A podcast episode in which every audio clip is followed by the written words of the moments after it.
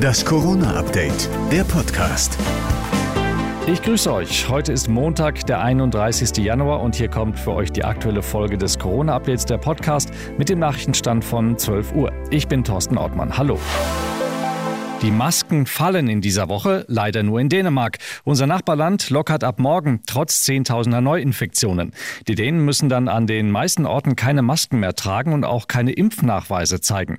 Solche Lockerungen wie in Dänemark oder auch Großbritannien fordern jetzt auch viele bei uns. Bundesfinanzminister Lindner sagte dem Spiegel, wir haben die Omikron-Welle zwar noch nicht hinter uns, aber wir müssen jetzt schon daran arbeiten, wann und unter welchen Bedingungen es zu schrittweisen Öffnungen kommen kann. Ähnlich sieht das auch Bayerns Ministerpräsident Söder. RKI-Chef Wieler und Gesundheitsminister Lauterbach sehen Lockerungen aber erst in der zweiten Februarhälfte oder Anfang März. RKI-Chef Wieler. Selbst wenn der Anteil der Infektion durch Omikron mit schweren Verläufen geringer ist als bei Delta, müssen wir allein durch die schiere Menge an Infizierten wieder mit mehr Krankenhauseinweisungen rechnen. Zweitens werden in den kommenden Wochen immer mehr ältere, vulnerable Menschen betroffen sein. Und wie Infektionen mit Omikron bei ihnen verlaufen, das können wir zum jetzigen Zeitpunkt noch nicht genau einschätzen. Bei den über 60-Jährigen gibt es in Deutschland viermal mehr Ungeimpfte als zum Beispiel in Großbritannien. Und das Impftempo lahmt weiter.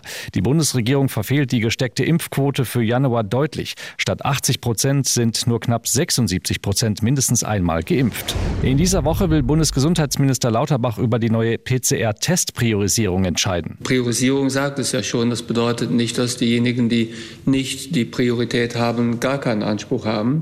Aber ihr Anspruch ist sekundär. Und es ist ja klar, dass hier zwei Gruppen in der Priorisierung besondere Bedeutung haben. Das sind Pflegekräfte und vulnerable Gruppen. Für sie sollen die PCR-Tests hauptsächlich eingesetzt werden, weil Tests knapp und die Labore überlastet sind. Wie knapp und wertvoll die Tests geworden sind, zeigt ein Fall in Wesel. Dort haben Unbekannte am Wochenende in einem Corona-Testzentrum über 1000 Tests gestohlen. Das war das Corona-Update vom 31. Januar.